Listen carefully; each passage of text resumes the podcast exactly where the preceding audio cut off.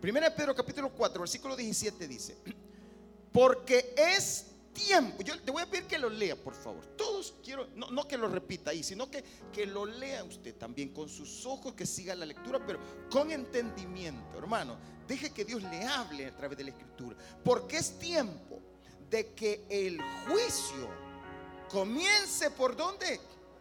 ¿Por dónde? Pero ha oído usted que dice que la iglesia no va a pasar por ningún juicio. Porque es tiempo de que qué? No dice de que un juicio, dice el juicio.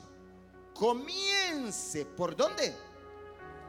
Y si primero comienza por nosotros, ¿cuál será el fin de aquellos que no obedecen al Evangelio de Dios? Versículo 18.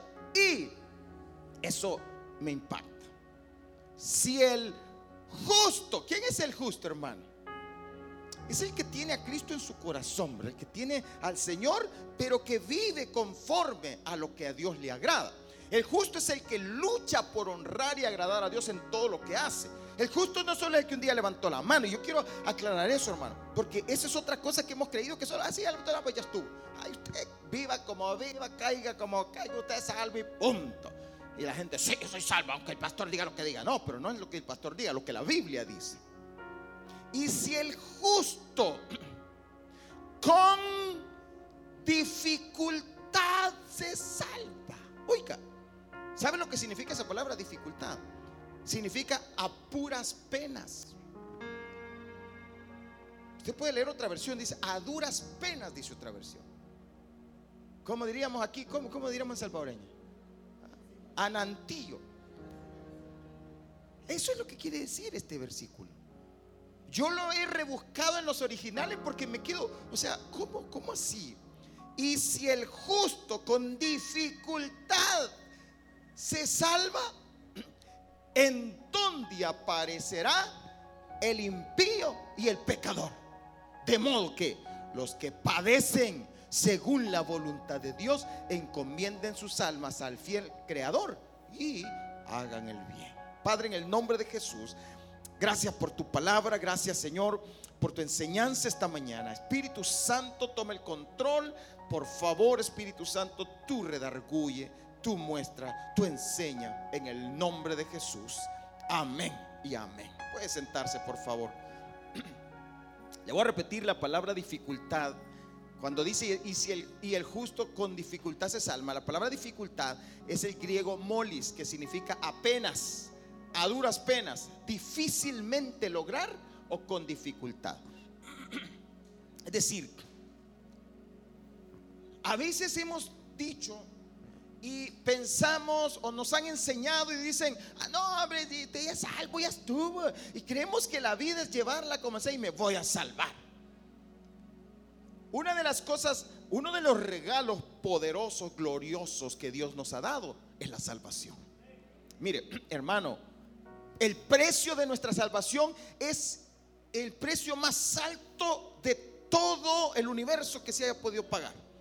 Nadie ni el sol, ni que hubieran dado el sol. No, fue la sangre preciosa de Cristo. Esa sangre es el precio por su salvación. Sí, yo diría que le diéramos un aplauso al Señor por la salvación. No hay regalo más grande. Dios nos ha dado un regalo maravilloso que se llama salvación. Y lo recibimos. Y Cristo en la cruz del Calvario dijo, consumado es. Y ahora podemos declarar y decir, soy salvo por la gracia de Dios. Y a veces decimos nosotros, sí, Mesías, no, no, no, eres salvo. Y ese es el, el tema, miren, mantente a salvo. A veces creemos que la salvación y oímos estas frases, yo las he oído y las he dicho, pero también las he debatido. Aquellas frases como que dicen, eh, no si la salvación no se pierde. Otros dicen, sí, la salvación no se pierde, el que se pierde es uno. Y entonces hay, hay tantas, tantos conceptos, ¿verdad? Otros dicen, si la salvación es Cristo, no se puede perder porque Cristo no se pierde. O, dice, Cristo, el precio de, ya lo pagó y ese precio, y, Cristo nos compró con su sangre y, y no puede venir a decir, ya no. Sí, pero tenemos que entender aspectos básicos e importantes. La salvación es como aquella historia que no creo que a ninguno de los que estamos aquí nunca nos la hayan contado o cuando éramos niños nunca nos las hayan contado. ¿A cuántos le contaron la historia de Noé y el arca? ¿Verdad que la mayoría escuchamos esa historia en, diferentes lugares? Hasta en algún libro de coloreano nos, vino. ¿Qué, cómo, qué, ¿Qué pasaba? Había un hombre pregonero de justicia, es decir, hablaba y decía que Dios quería salvarlos de la destrucción, ¿verdad? Y Dios quería librarlos de algo que nunca había pasado, pero que iba a pasar. Y aproximadamente 100 años estuvo Noé trabajando y construyendo un arca. Y, lo estaba, pero Noé no lo estaba construyendo solamente para él y su familia. Si no hubiera hecho uno pequeño sino que él estaba trabajando para todos. Así como un día vino Cristo a morir en la cruz del Calvario, no solo por unos cuantos, sino por toda la humanidad. Porque de tal manera amó Dios a quién? Al mundo, que ha dado a su único hijo, a su hijo unigénito, para que todo aquel que en él cree no se pierda, mas tenga vida eterna. A veces nos quedamos con que, ah, ok, yo ya tengo vida eterna porque ya cree en Él. Y es cierto, usted la tiene. La pregunta es, ¿pero la mantiene? Porque ese es el punto. El punto es que queremos agarrar a Dios como el que me da la salvación. La tomo, la guardo, porque es mía. Pero ahí te veo en el cielo, Señor y lo dejo a un lado y vivo mi vida. No, no se confunda, porque esto es como que Noé estuviera, hubiera estado dando pases para el arca. Y hubiera dicho usted, ah, yo aquí tengo, deme mi pase. Lo agarra y dice, Noé, ahí nos vemos cuando venga el diluvio. Dice, Noé, no, trabaja también tú, vente aquí conmigo y, y juntos vamos a trabajar esto. Ah, no, ahí nos vemos. No, porque te quiero decir algo, mi amado hermano. Tu salvación no es un documento, es una persona y se llama Jesucristo. Tu salvación se llama Jesús de Nazaret. Tu salvación. Dale un aplauso a tu Dios. Dale un aplauso a aquel que te salvó. Tu salvación no es salvación no es un documento. No, no, no es una visa. Y, la guardas y la. Ay, porque aquellos que tienen visa, ay, como la guardan. uy, no me la toque, la escondí, la tenés escondida. Y, pero, y entonces, ¿cuándo la usas? Pero nunca la sacas. ¿Cuándo la sacas? Solo cuando vas a ir allá al norte. Ah, entonces, ay, Dios guarde que no se me que se me vaya a olvidar. Porque si se te olvida, no entras. Pero la salvación a veces la queremos ver así, como que es algo que así, no, si ahí la tengo guardada. No se trata de tenerla guardada. Se trata de vivir adentro de ella. Porque tú no sabes el día ni la hora en que va a venir.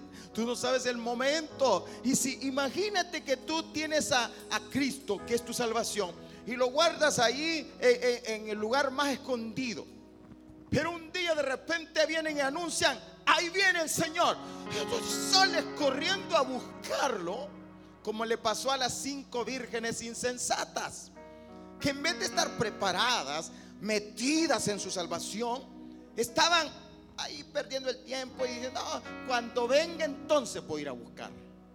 No, mi hermano, no, no se trata de eso. La salvación se llama Jesucristo y tienes que estar metido en Él, no, no fuera de Él.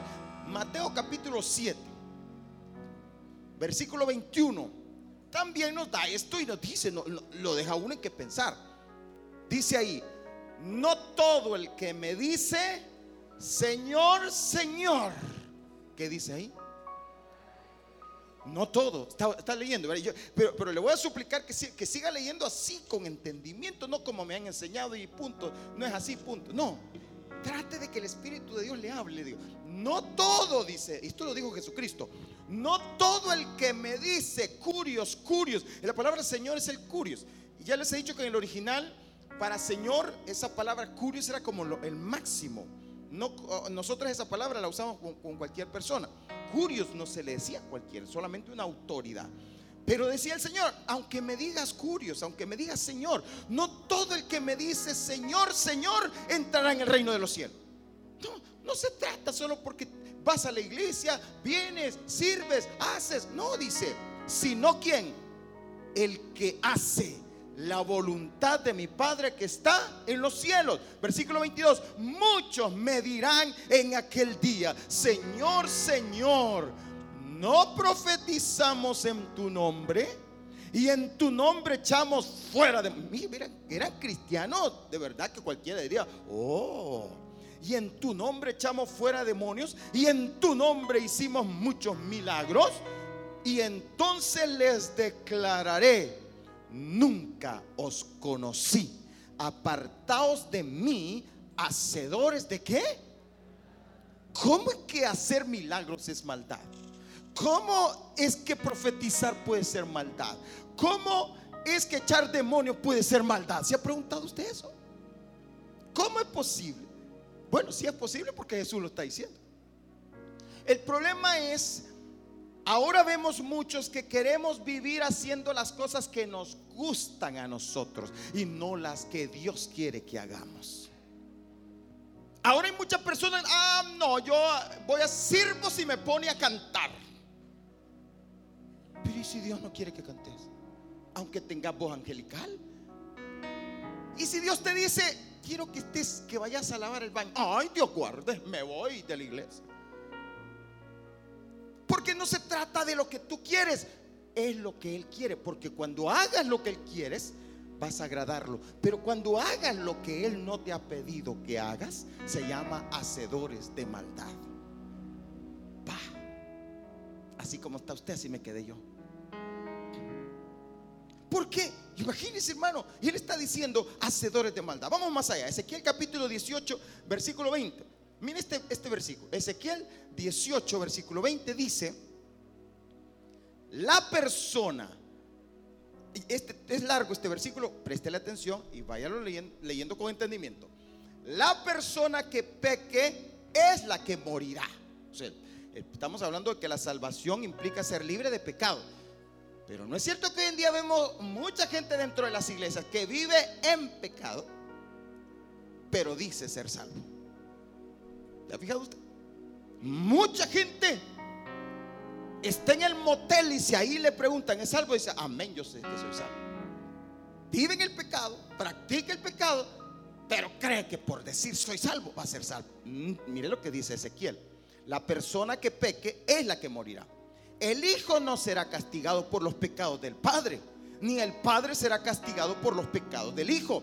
Los justos serán recompensados por su propia conducta recta. Y las personas perversas serán castigadas por su propia perversidad. Versículo 21. Ahora bien, y comienza a detallar.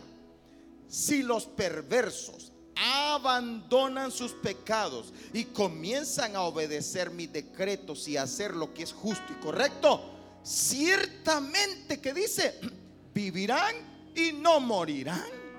El punto es hacia en, dónde estás. El punto es dónde estás. No quien dice ser.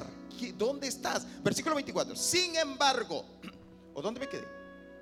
22, perdón, 22.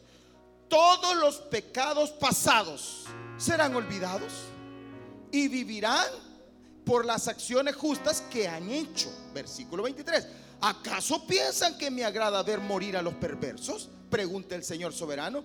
Claro que no mi deseo es que se aparten de su conducta perversa y entonces vivan. Versículo 24. Sin embargo, si los justos, ¿quiénes son los justos? Los que tenemos a Cristo, los que buscamos honrarle y hacer su voluntad. Sin embargo, si los justos se apartan de su conducta recta y comienzan a pecar y a comportarse como los demás pecadores, ¿se les permitirá vivir? Pregunta. ¿Qué responde? No. Claro que no. Todas las acciones justas que han hecho serán olvidadas y morirán por sus pecados. Sin embargo, ustedes dicen, el Señor no hace lo correcto. Miren lo que decían los mismos, los mismos judíos. El Señor no hace lo correcto. Escúchame, pueblo de Israel. Soy yo el que no hace lo correcto, son ustedes. Versículo 26. Cuando los justos abandonen su conducta justa y comiencen a cometer pecados, morirán por eso. Sí, morirán por sus acciones pecaminosas. Y si los perversos abandonan sus perversidades, obedecen la ley y hacen lo que es justo y correcto, salvarán su vida. Vivirán porque lo pensaron bien y decidieron apartarse de sus pecados. Esas personas no morirán. Aún así los israelitas siguen diciendo, el Señor no hace lo correcto. Oh pueblo de Israel, tú eres quien no hace lo correcto, no yo. Por lo tanto, pueblo de Israel, juzgaré a cada uno de ustedes según sus acciones, dice el Señor soberano. Arrepiéntete y apártate de tus pecados. No permitas que tus pecados te destruyan. Deja atrás tu rebelión y procura encontrar un corazón nuevo y un espíritu nuevo. ¿Por qué habrías de morir, oh pueblo de Israel? No quiero que muera, dice el Señor soberano. Cambia de rumbo y vive. ¿Usted se acuerda, hermano? El domingo pasado yo les conté que Dios me había hablado en un sueño. ¿Se acuerda usted? Y les dije que Dios en ese momento no me lo había permitido decírselo. Pues hoy se lo quiero contar. No, no se lo voy a contar con todos los detalles, pero le quiero contar por qué y de dónde sale este mensaje que quiero transmitir. Que por cierto, póngame el título ahí, por favor. Eh, permanece el, el, mantente a salvo, mantente a salvo. No sé si logra ver la imagen, pero es un niño que está entre las manos de Dios. Es un niño que lo tiene sostenido. La clave es eso, hermano. Es que Él nos fue enviado para que estemos con Él. Por eso dice eh, eh, Juan en el capítulo 15, dice, permanece en mí y yo en ti. Yo te voy mira qué linda la imagen, mira qué precioso. Ahí está ese, escondido, así. Así, tenemos que estar escondidos, no vivir nuestra vida como nosotros querramos y después venir a Él y buscarle de vez en cuando. No, es todos los días, 24 horas al día, 365 días al año, tienes que estar escondido en Dios. Por eso es importante. El sueño fue de esta manera. Estaba yo, recuerdo que iba hacia algún lugar. Y cuando yo iba hacia algún lugar, me encontré con muchas dificultades que no podía, que no podía avanzar, que, que, que era en, en mi sueño al principio yo entendía como que era que yo tenía que llegar a tomar un avión. Y recuerdo que iba corriendo y buscando, y que me, dejó un bus, que me dejó esto. Incluso en el sueño pude ver un tren en el cual yo tuve que subirme para poder llegar a donde iba. Pero el tren iba lleno, pero era un tren que parecía como bicicleta. No era tren común, sino que era como una bicicleta, que uno se tenía que subir y quedaba parado. Mira, esto hasta chistoso parece, pero eso así fue. Y, yo me acuerdo que dije, yo tengo que subirme ahí. Y entonces me subí, iba todo lleno, incómodo, pero yo tenía que llegar, porque si no me iba a dejar el avión. Ese en mi mente era como que yo iba a, a subirme a un avión. Y empezó y pasaron de todas las dificultades que me pasaron. Pero de repente recuerdo que iba en ese tren me tiro del tren cuando ya, ya habíamos llegado, salgo corriendo. Y cuando salgo corriendo, vi a un hombre que literalmente venía agarrando la puerta y la venía cerrando ya. Y así, y cuando yo llegué, le dije, espérese que falto yo. El hombre dijo, no, no, ya es muy tarde. yo quedé así como que, no, y me empecé y todavía toqué la puerta y oí una voz y, detrás de mí venían muchos, éramos muchos los que venían, pero yo sabía que habían otros más que no estaban en ese momento. Y entonces de adentro sale una voz y dijo, déjalo pasar, déjalo pasar. Y yo, me sentí así entré. Cuando entré, aparece una señorita y me dice, venga por acá. Y me empieza y me mete por unos cuartos y me lleva a un salón. Y yo decía, espero que el avión me va a dejar. Yo todavía seguía con el avión. Y me lleva a un lugar y era como, el lugar era como, eh, donde hay cosas antiguas. Museo, un museo, como un museo. Y me empiezo a decir, pero yo no vengo acá, yo, yo quiero, el avión me va a dejar. Y entonces estaba en eso cuando desperté. Cuando despierto quedo despierto asustado. Y le digo, Señor, ¿qué me quieres decir? Y mi primera pregunta fue, ¿que me voy a quedar? ¿Me estás diciendo? Que yo no voy a entrar. Y entonces me volví a dormir y entre dormido otra vez, volví a, entrar como al mismo sueño.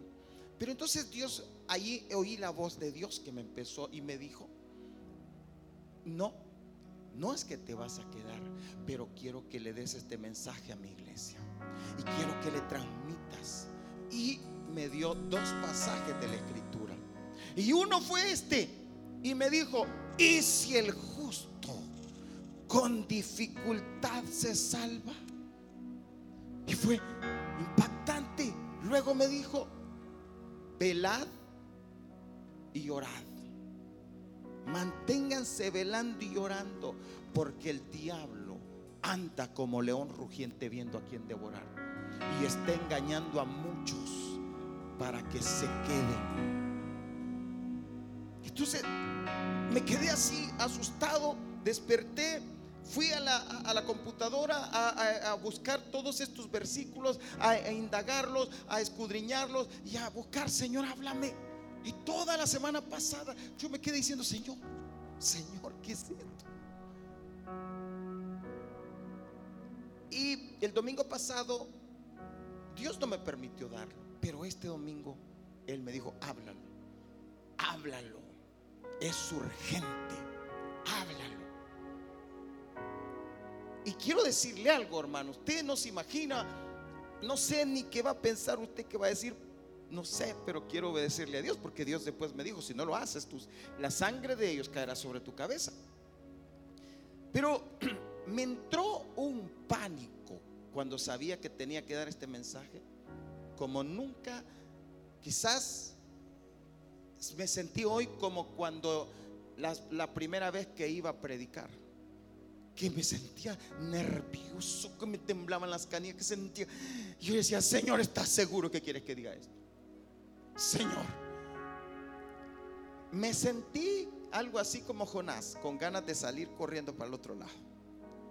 Pero estoy aquí delante de ustedes, dándole lo que Dios quiere que le diga.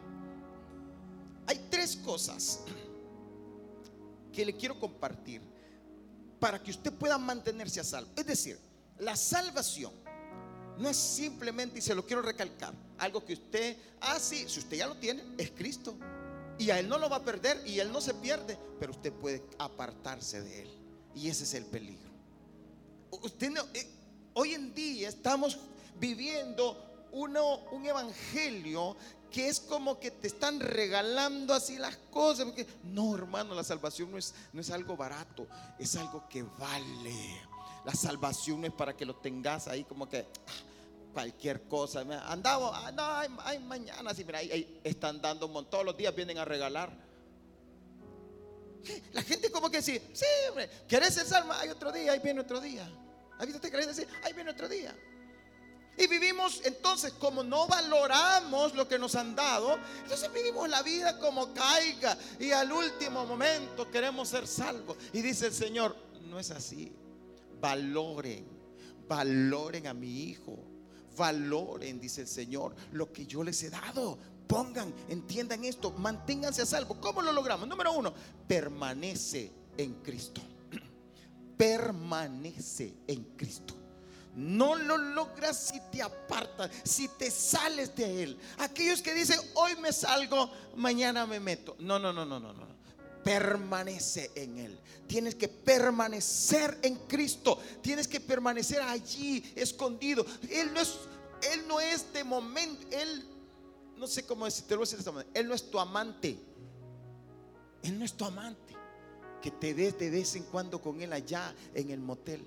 Él no es tu amante que de vez en cuando llega a tu casa. Él no es tu amante, Él es tu marido, Él es tu esposo que está ahí contigo, Él es tu padre que está contigo, que te sostiene. No es alguien que de vez en cuando lo vas a ver. No, no, no, no, no. Él es Dios soberano, Él es el Salvador del mundo, Él es el que te ha rescatado, Él es el que te ha dado la vida. No es el que lo vas a ver cuando te da la gana, no iglesia como hoy está de moda.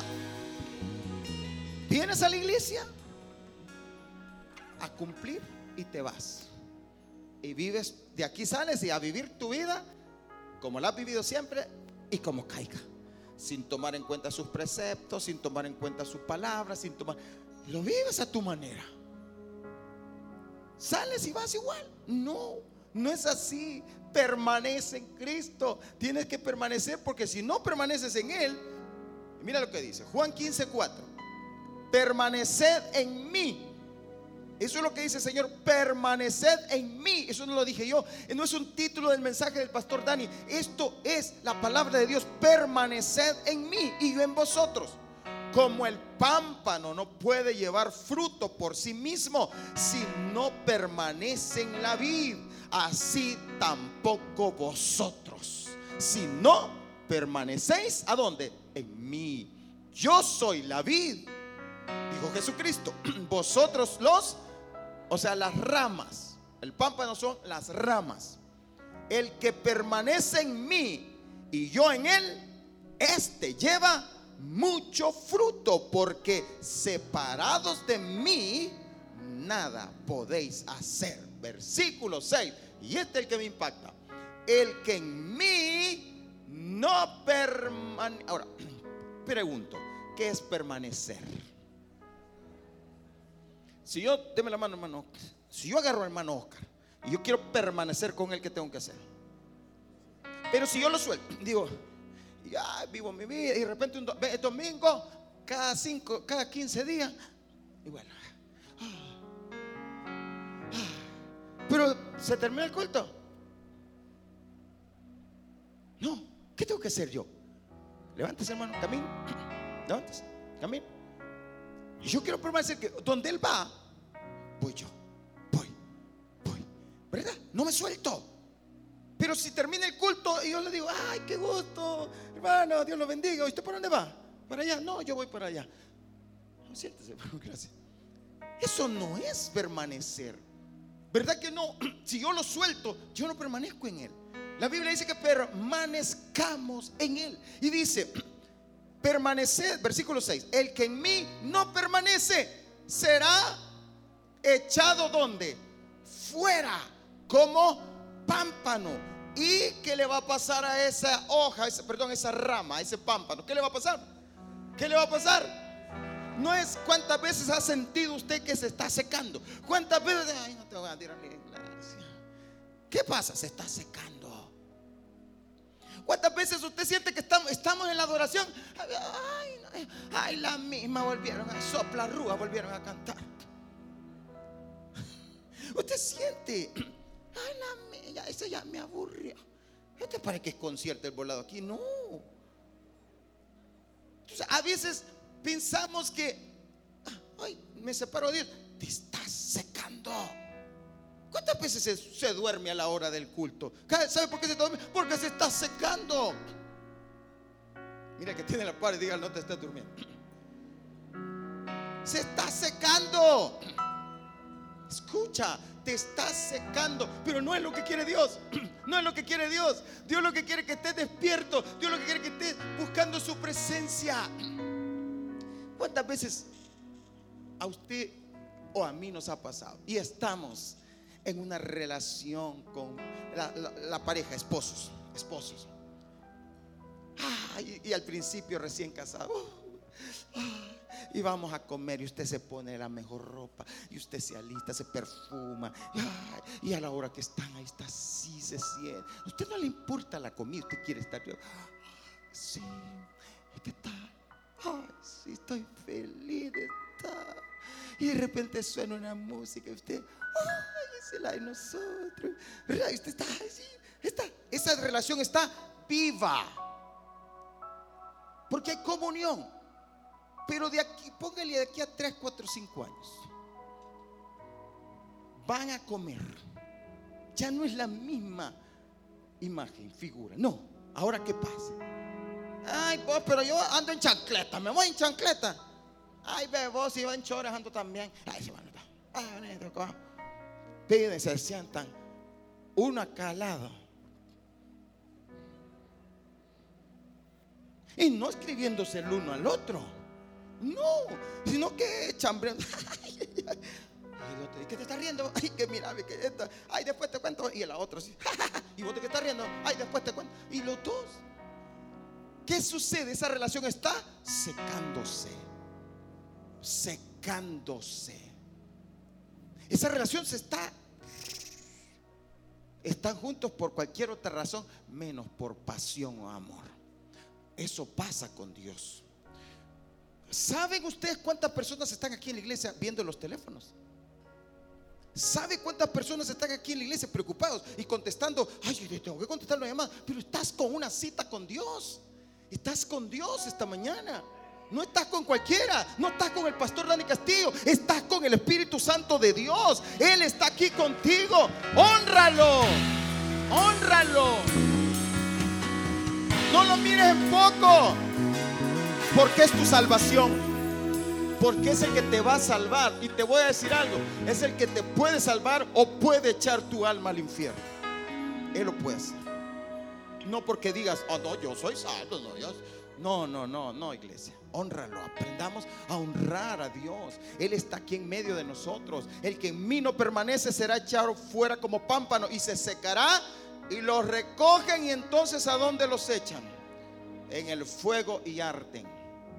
El que tenga oídos para oír, que oiga. Abre tus oídos, iglesia, para que el Espíritu de Dios te despierte y te haga entender. Permanece salvo. El Señor viene pronto. El Señor viene pronto. Todos los, los, acontecimientos que están sucediendo no es en vano. Porque por eso el enemigo está trabajando fuerte para apartar a muchos del camino de Dios.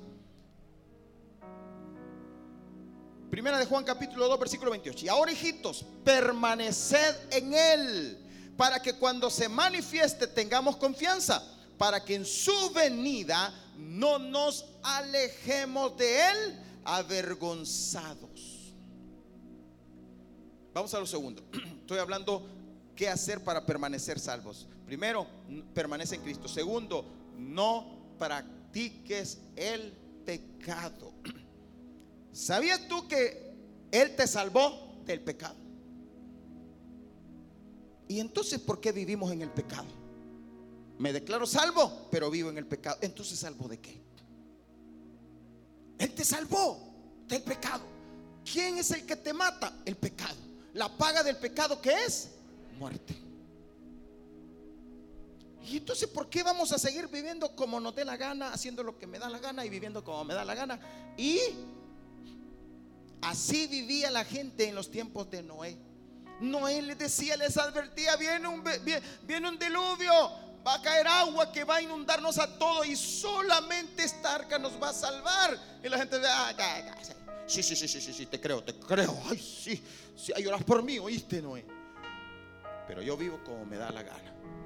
Sigo haciendo lo que me da la gana. Y fíjense que, y, ya más adelante vamos a ver ese versículo, pero fíjense que la gente dice en la escritura que comía, bebía, se casaban, se daban en casamiento. Y, y yo me pregunto, ¿son cosas malas? No, no son cosas malas. Lo malo es que no le hagas caso a Dios. Es que haces todo lo que vos querés ignorando el llamado de Dios. Ese es el problema. Porque la gente no dice que estaban haciendo cosas pecaminosas, no dice eso. Pero desechar a Dios es pecado.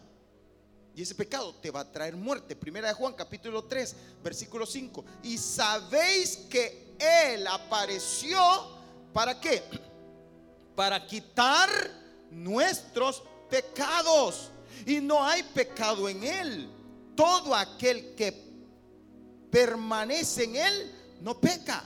Todo aquel que peca no le ha visto ni le ha conocido. Hijitos, nadie os engañe. El que hace justicia es justo, como Él es justo. Versículo 8. El que practica el pecado es de quién? Porque el diablo peca desde el principio. Para esto apareció el Hijo de Dios, para deshacer las obras del diablo. Todo aquel que es nacido de Dios no practica el pecado, porque la simiente de Dios permanece en él y no puede pecar porque es nacido. O sea, ¿qué es practicar? Es permanecer en el pecado. Ese es practicar. No significa que usted de repente tiene un, pensamiento, pero se apártalo, ¿no? no deja que lo atrape. Pero cuando alguien vive allí, permanece allí, ¿sabe lo que está pasando? Practicando el pecado. Ahí no está Dios con usted. Y cuando practica el pecado, se aparta Dios porque la paga del pecado es muerte y la muerte te separa de la salvación. Y si en ese momento viene el Señor, Tú sabes para dónde vas. Por eso es urgente entender esto. Juan capítulo 8, versículo 34 dice, Jesús les respondió, de cierto, de cierto os digo, que todo aquel que hace pecado, esclavo es de quién? Del pecado. Y, y, el esclavo no queda en la casa para siempre. El hijo sí queda para siempre. Así que si el hijo libertares seréis verdaderamente. Tenemos que, hermano, suelte todo pecado viva una vida que honre y glorifique a Dios. Ya no es tiempo de estar viviendo en la comodidad, en el, la nueva era creyendo, no, hombre, si Dios te entiende, Dios te comprende, ay, Dios sabe, ay, Dios aquí, y, y, creemos que Dios está sonriendo, porque vivimos adentro, dentro de nosotros mismos. Mi hermano, hay cosas claras, pero así de claras que están en la Biblia y escritas. Así también hoy la iglesia vive en medio de todas esas cosas sin importarle nada. Vemos, a veces estamos, estamos viviendo adulterio, fornicación, pornografía, amargura, odio, rencor, falta de perdón. Y todo eso está. Y ahí lo estamos, y lo estamos viviendo. Y, y, somos cristianos, le servimos a Dios y soy salvo. No te engañes, ni yo no te quiero engañar de aquí. Yo sé que a usted le hubiera gustado que yo diera otro mensaje hoy. Pero yo tengo que advertirle. ¿Sabe por qué? Porque muchísima gente alrededor del mundo que se llama cristiana está pensando y cree así. Cree que, puedo vivir como me da la gana, puedo vivir y, hasta me, me, justifico. ¿Por qué tengo que estar pecando? Me justifico. No, si ahora sí, hombre. No, si ahora los novios viven juntos. Pero eso, así es ahora quizá, pero no en el reino de los cielos. Y tú eres del reino de los cielos. No podemos, o sea, no puede, si la Biblia claramente enseña que honra, sea honroso entonces el matrimonio. Y vivimos cayendo a lo que cae. Pues sí, como esta mujer, como este hombre. Tercero, voy a lo tercero. Primero, ¿qué dije primero? Permanece en Cristo. Segundo, no practiques el pecado. Tercero, mantente sobrio y velando. Sobrio, no vivas el evangelio cómodo así, no sobrio y velando. Sobrio y velando, sobrio y velando. Sobrio, alerta. El centinela era un soldado que permanecía en un espacio alto controlando los espacios que los demás adentro no podían ver. Pero el centinela tenía que estar sobrio porque si el centinela se dormía, el enemigo llegaba y ni cuenta se daban porque el centinela era el que advertía. Pues la Biblia nos enseña que tenemos que vivir como centinela, como un atalaya, dice en el Antiguo Testamento usa la palabra atalaya. El atalaya es el que está atento, viendo, cuidando al enemigo. Uy, uy, estoy viendo televisión y de repente hay algo que, oh, mm, esto mejor lo apago porque me está contaminando. Ese es un atalay, está atento. Estás en una plática, estás en medio de un grupo de amigos, que amigos, y de repente, hey, hey, mm, no, mejor aquí me aparto. Ese es un centinela, alguien que vela. Está atento, no, no te dejes contaminar. Y, no, ay, este ya se la lleva de Santurón. Ay, deja que te digan lo que te digan. Pero cuida tu alma y cuida tu salvación. Porque el día que vengan eh, y venga el diluvio, van a ser arrastrados y te vas a ir también con ellos. Porque, ay, pobrecito, se va a resentir. Ay, es que si lo dejo, le voy a dañar el corazón. Mejor dañarle el corazón y advertirle que está mal y no que juntos vayan a donde no tenés que ir. Por eso, hermano amado, estad sobrios y velad, sobrios cuidando. Si a ti te dijeran papá y mamá, te advirtiera el, ladrón, el asesino que va a llegar a matar a tus hijos, ¿cómo vivieras? Si te advirtiera el ladrón que va a llegar a robarte la casa, ¿cómo durmieras? Eso significa velad. Estar sobrios y velando. Eso significa. A, mí, a mí, hermano, yo necesito. este sueño que tuve, tal vez a usted ah, yo me que iba a hacer otra cosa. A mí sí me impactó. A mí me impactó. Hubiera sido más bonito que me hubiera dado el Señor el sueño, pero que hubiera sido otro el que iba y no yo. Pero a mí me impactó. Por eso, por eso te digo, tienes que aprender a estar sobrio, sobrio. Primera de, Pedro capítulo 5 versículo 6 dice, humillaos pues bajo la poderosa mano de Dios para que Él los exalte cuando fuere. Hay personas que, que, tienen mucha ansiedad y quieren vivir acá ahora. No, no, no, no. Sé sobrio. Sé sobrio echando toda vuestra ansiedad sobre Él, porque Él tiene cuidado de vosotros. Versículo 8, y este fue el versículo que Dios me dio también. Sed sobrios y velad, porque vuestro adversario, el diablo, como león rugiente, anda alrededor buscando a quien devorar. ¿Saben lo que eso significa? Devorar. No dice a quien dañar, no, devorar. Es un daño, te va a hacer un daño, pero no un simple daño y no solo te va a devorar a ti, sino que todo lo que está a tu alrededor. Versículo 9, al cual no, no lo vas a ir a atacar, lo vas a resistir.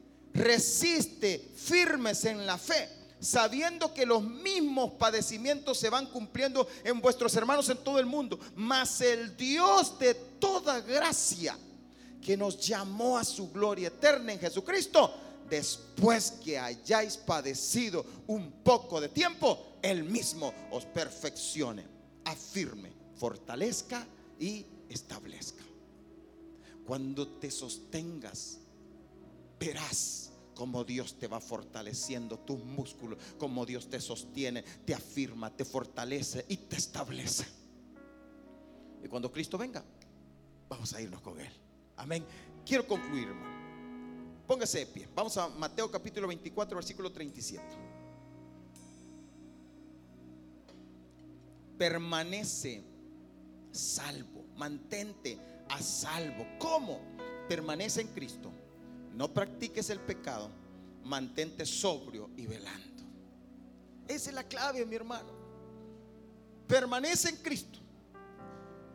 Mantente sobrio y velando. Y no practiques el pecado. No, no. Huye del pecado. Huye de estas cosas. Huye de la vana manera de vivir. Escápate. Escápate. Veces podemos creer que el Evangelio es... Ah, eh, no, no, no nos engañemos. La Biblia dice, no os engañéis. Dios no puede ser burlado. Todo lo que el hombre sembrare, eso también segará. No, no, no, yo puedo engañarme a mí mismo aquí. Yo puedo engañarlos a ustedes aquí también. Pero tenemos que tener algo. Hay una verdad de Dios y la verdad prevalecerá. El miércoles yo hablé acerca del Espíritu de verdad. El que te va a guiar hacia toda verdad. El que no va a dejar que seamos engañados. El que no va a permitir que el engaño florezca en nosotros y que vivamos creyendo una cosa cuando no es eso así. Por eso tenemos que honrar a Dios. Honralo, honralo. Concluyo. Mateo capítulo 24, versículo 37 dice, más como en los días de Noé, así será la venida del Hijo del Hombre. Porque como en los días antes del diluvio, estaban comiendo y bebiendo, casándose y dando en casamiento. Hasta el día en que Noé, ¿qué hizo Noé? Noé entró. ¿Por qué no entró? Porque estaba ahí con él. Él lo estaba construyendo. Él lo estuvo edificando. Con la sabiduría y la gracia que le dio Dios, él edificó esa, arca. Cuando fue terminado el arca, no entró. Y Dios dejó que él entrara. Y entraron los animales que le dijo. Y entró la familia de él. Pero como los demás no quisieron, el arca, la puerta se cerró. Se cerró. Y como se cerró, los demás, cuando empezaron a ver que verdaderamente llovía, quisieron entrar, pero ya no pudieron entrar. Hay un tiempo para todo, mi hermano. Hay un tiempo. Y tenemos que estar alertas. Tenemos que estar despiertos, velando, cuidando, honrar a Dios, cuidando a, amar a Dios. Y dice, versículo 38, porque en los días de, antes del diluvio estaban comiendo y bebiendo, casándose y dándose en casamiento hasta el día en que no entró en el arca. Y no entendieron. Oiga esto, no entendieron. Yo espero que esta mañana hayamos podido entender. Pero dice, y no entendieron hasta que vino el diluvio y se los llevó. Ahora, quiere decir que sí entendieron en un momento dado, ¿no? Pero cuando ya la puerta estaba cerrada. Ve hermano, ve lo que es el Evangelio. Ve lo que es la luz del Evangelio. El Evangelio es vida, vida, pero no fuera de él. Hoy en día queremos tener vida fuera de Él, andar haciendo lo que nos da la gana, viviendo como sea, andando por aquí, por allá. No, eso no es el Evangelio. Estamos viviendo un tiempo de, mucha, perdón por, por, esta expresión y no se me vaya a, confundir, pero una degeneración del Evangelio. Es decir, lo estamos, estamos metiendo, haciéndole una mezcla al Evangelio y metiéndole una cosa y metiéndolo otro y poniéndole por aquí. Y todos dicen tener la razón, todos. Ahora los pastores nos paramos en los púlpitos y hablamos la palabra de Dios, pero la gente dice, eh, qué bueno, qué bueno lo que dijo, pero eh, me gusta más como lo que me dijo aquel el domingo pasado, que estuve en otro lugar y él me gustó lo que dijo el otro en otro lugar. Porque andamos como sea, andamos así, haciendo como nos da la gana. Pero ¿sabes qué? Pero el Espíritu Santo es el que testifica y Él es el que te habla. Y dice, versículo 39, y no entendieron hasta que vino el diluvio y se lo llevó a todos. Así será también la venida del Hijo del Hombre. Entonces estarán dos en el campo.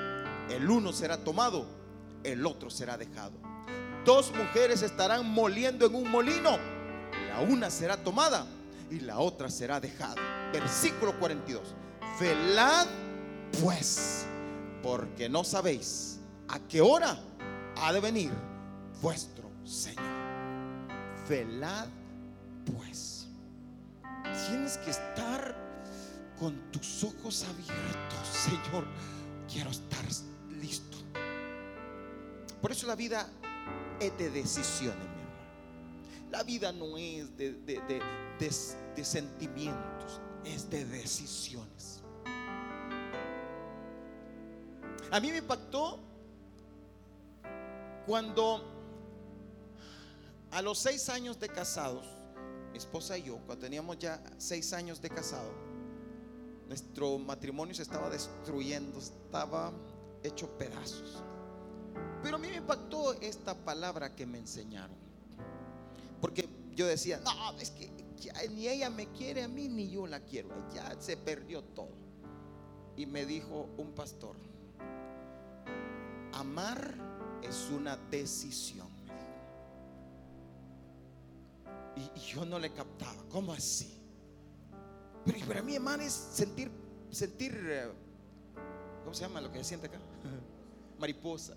Amar es sentir mariposas, amar es... uh, amar es que cuando sale la canción que nos gusta, ay, bailamos. Amar es bailar en la arena. Amar es, es bailar juntos. sí. Es bonito, sí, eso es bonito, pero eso no es amar. Porque si no estás dispuesto a darlo todo, después que pase ese baile en el mar y en la arena, todo, todo eso va a quedar olvidado. Una palabra. Que de repente estás bailando con mariposas y todo y te pateó. Ay, qué vos. Y ya, ahí se acabó el amor. Ahí se acabó el amor. El amor no es sentimentalismo. El evangelio no es sentimentalismo. El evangelio es decisión. He decidido seguir a Cristo. He decidido buscarlo todos los días. He decidido honrarlo. He decidido amarlo. He decidido vivir con Él. He decidido adorarlo. Eso es el evangelio. He decidido. Levanta tus manos y Señor, yo decido honrarte, yo decido amarte, yo decido ir hacia donde tú quieres que vaya, porque he decidido seguirte, porque tú eres mi única esperanza, mi salvación, mi vida, mi luz. Aleluya.